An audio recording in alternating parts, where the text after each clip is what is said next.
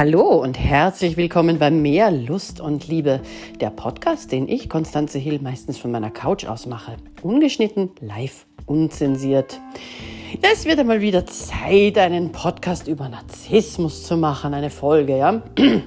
Inspiriert hat mich ein Klient, schreibt er mich heute an am Sonntag um Gottes Willen, meine Freundin ist eine Narzisstin, ich bin in einer toxischen Beziehung, ist eine Katastrophe. Sag ich, was ist passiert? Was hat sie gemacht? Ja, wir haben gestritten und dann hat sie gesagt, ihr ist das jetzt zu viel, hat sich angezogen und ist gegangen. Das ist narzisstisches Verhalten. Ähm, nein. Das ist wahrscheinlich sogar sehr klug gewesen von ihr, ja.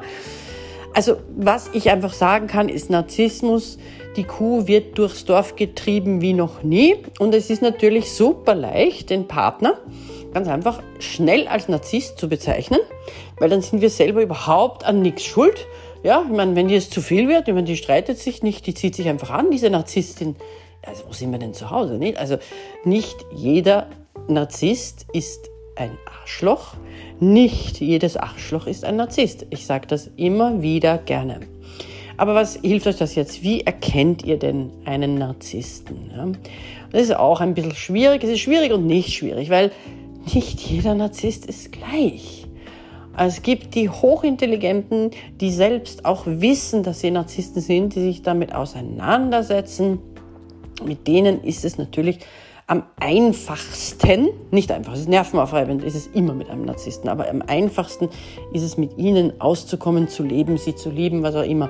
Vor allem, ich bin ja die, das möchte ich betonen, ich werde nicht müde, wenn du nicht weg willst von deinem Lieblingsnarzissten, sondern wenn du bleiben willst, dann wirst du von mir nicht hören, lauf.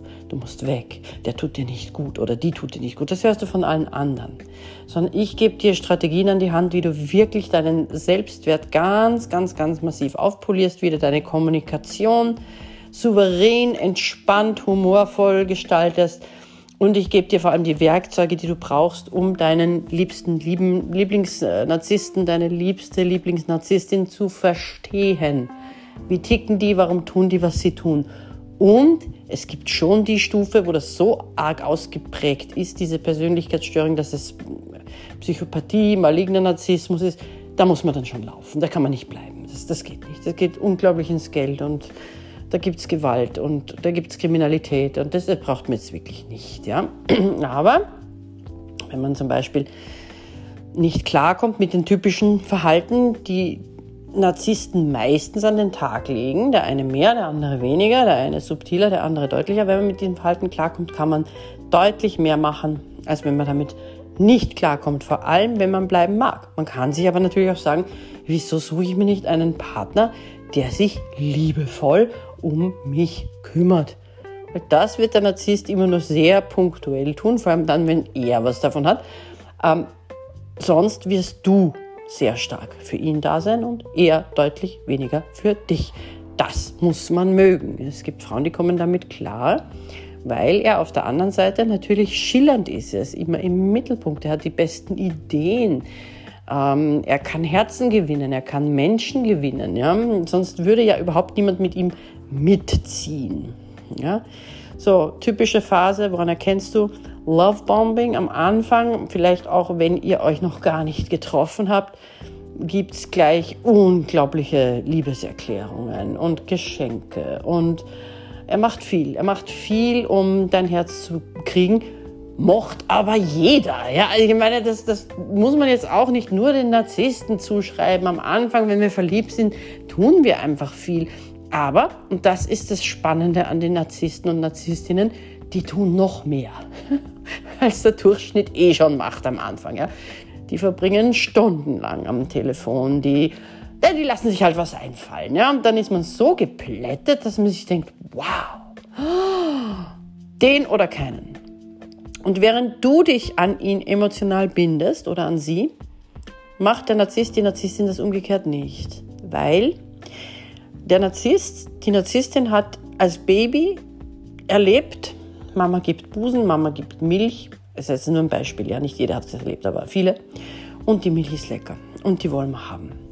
Und dann wollen wir die Mama aber in die Brust beißen und das will die Mama nicht und die Mama schiebt uns weg und jetzt bricht für diesen Säugling eine Welt zusammen, weil, ey, was ist jetzt? Die Brust ist plötzlich mein Feind, die war doch gerade noch mein Freund. So, und dann kommen eigentlich ähnliche Erfahrungen dazu im Kindergarten, in der Pubertät, wo das Kind, der Teenager, die Erfahrung macht, es ist irgendwie nie genug. Ich kriege nie genug Liebe. Ich, ich hätte so viel mehr Liebe verdient. Und man kann sich den Narzissten auch heranzüchten, indem man ihn sehr, sehr, sehr, sehr verwöhnt. Ja, also äh, indem man als Eltern einfach alles macht, damit der Bub gut und leicht und das Mädel schön hat. Äh, das ist, kann auch dazu führen tatsächlich. Äh, die werden dann niemals satt. Ja? Die brauchen dann immer mehr. Das Loch in, im Herzen ist aber groß und wenn du schüttest Liebe rein und die rinnt bei dem Loch wieder raus. Ja? Also, das ist ein Fakt. Du wirst dich sehr stark binden. Er, um sein Herz zu schützen, wird sich niemals so stark an dich binden können, weil der Schmerz so schrecklich war, den er da erlitten hat oder sie, dass Narzisst, Narzisstin jetzt sagt, nie wieder abhängig von irgendwem machen. Und sie sind auch nicht von jemandem abhängig, aber von etwas. Sie brauchen Anerkennung. Das brauchen die ganz dringend. Lob, Anerkennung. Äh, sie schwindeln auch oft gern, machen sich erfolgreicher als sie sind oder sie sind auch tatsächlich sehr, sehr erfolgreich. Die Hochintelligenten schaffen das auch, dass sie wirklich äh, erfolgreich sind und dafür wollen sie auch wirklich unglaublich bewundert werden. Ja? Wie eine Katze, ja. Die Katze sagt, wow, du hast mich gefüttert und in deinem Haus aufgenommen. Ich muss Gott sein. Der Hund sagt, wow, du hast mich gefüttert und in dein Haus aufgenommen. Du musst Gott sein. Das ist so der Unterschied. Und meistens finden Katzenmen Katzenmenschen, also Hundemenschen. Ja. Der Hundemensch tut gut dran, wenn er Stabilität bietet, aber nicht auf den Katzenmenschen wartet. Ja. Weil das passiert auch. Also wir haben zuerst die Love-Bombing-Phase und die Future-Faking-Phase, wo ganz viel erzählt wird, wie toll die Zukunft sein wird, was ihr nicht alles machen werdet. Ja, also das kann er sich in den schillerndsten Farben ausmalen oder sie. Und dann passiert das meistens nicht. Also Narzissten versprechen gerne ganz viel und halten nicht so gerne ganz so viel. Ja? Manches aber schon immer wieder. Und so kommen wir in diese Situation wie beim einarmigen Banditen. Ne? Wir werfen nach und werfen nach in der Hoffnung, na, endlich kommt wieder ein Goodie. Ja? Und diese Trauma Bondings, so nennt man das, also Narzissten arbeiten ganz stark mit dem Belohnungs- und Bestrafungssystem, das wissen sie ganz genau. Für Vergnügen tust du viel und du tust viel, um Schmerz zu vermeiden. Diese Konditionierung und Manipulation beherrschen sie einfach. Darum ist das wichtig für dich, wenn du, wie gesagt, bleiben willst, dass du Manipulation erkennst, dass du Konditionierung erkennst, dass du weißt, wie geht das Spiel mit Strafe und Vergnügen, also Strafe und Belohnung. Ne? Also so, Schmerz und Vergnügen, Strafe und Belohnung. Dieses Spiel musst du kennen. Ähm, es ist eigentlich kein Spiel, es funktioniert halt, ja. Ähm, aber du musst wissen, wenn was mit dir gemacht wird, was da mit dir gemacht wird, ja. Auch ein Begriff, der oft fällt, Gaslighting, also sie behaupten Dinge, die überhaupt nicht so waren, sie leugnen Dinge, obwohl die so waren, ja. Also sie können hemmungslos lügen, es liegt aber nicht daran, dass einfach, ich denke, boah, blödes Aas, was lügst du mich an, ja? Sondern das ist, das ist integriert in diesem Krankheitsbild, ja? Da wird gelogen und da ist es wichtig, ähm, auf der Beziehungsebene zu bleiben, ja? Und die Kommunikation so zu beherrschen, wenn du, wie gesagt, bleiben willst, musst du was tun dafür, dass die Lüge nicht das Ding ist, sondern dass es um die Beziehung geht und dass der sein Gesicht bewahren kann. Weil wenn er sein Gesicht verliert, ist er für immer weg. Das hält er nicht aus oder sie. Ja, ähm, ja und die Silent Treatment ist natürlich auch ganz oft dieses Ignorieren. Da habe ich eh schon öfter drüber gesprochen im Podcast. Ja, manchmal taucht der Narzisst mehrere Tage ab. Und das kann zwei Gründe haben. Das eine, er will dich bestrafen, weil du ein böses Mädchen warst oder sie, weil du, bitte gendert selbst, ja, das geht mir irgendwie auf die Nerven, immer eher sie. Also er will dich bestrafen, weil du ein böses Mädchen warst, du sollst nachdenken, du sollst leiden, ja. Ich würde aber nicht leiden, ich würde auch nicht nachdenken, sondern ich würde einfach sagen, lass ihn spinnen. Der kommt schon wieder und wenn nicht, was war's denn dann eh, ja. Man kann ihm zwischendurch mal ein lustiges Meme schicken, ja, wenn man möchte, aber äh, lass dich nicht in die Schuldecke drängen. Okay? Der kann den Mund aufmachen und kommunizieren statt ignorieren, dann kommt er weiter. Der zweite Grund aber, und der ist ganz schön, gar nicht so gar nicht so selten. Narzissten ziehen sich auch oft zurück, weil Narzissten das Gefühl kennen, traurig zu sein, leer zu sein, Angst zu haben. Das ist eine, eine Gefühlswelt, die dann plötzlich hereinbricht über sie. Dann schreiben die mit überhaupt niemandem. Die krabbeln in ihre Höhle, ja, oder, oder tauchen nicht auf, kommen nicht zum Treffen, rufen nicht an, ja. Es ist höchst unangenehm, weil man ja immer das Gefühl hat, so jetzt bin ich verlassen. Jetzt hat er mich verlassen, dieser tolle Mann mit den tollen Geschenken, diese tolle Frau mit den schönen Liebeserklärungen, plötzlich tauchen die ab. Warten. Warten, Gesprächsbereitschaft signalisieren. Also nicht warten, äh, dass der sich meldet, sondern was anderes machen, in die Therme gehen, sonst was. Das nicht, mach seine Pausen, bitte nicht zu deinen Krisen. Das ist mir unendlich wichtig, dass du das weißt, ja. Und natürlich werten die dich auch ab. Ja, also da kommen Beleidigungen, da kommen einfach Schuldzuweisungen, da kommen völlig haltlose Vorwürfe, wenn er oder sie sich in ein Eck gedrängt fühlt, wo er oder sie nicht sein wollen.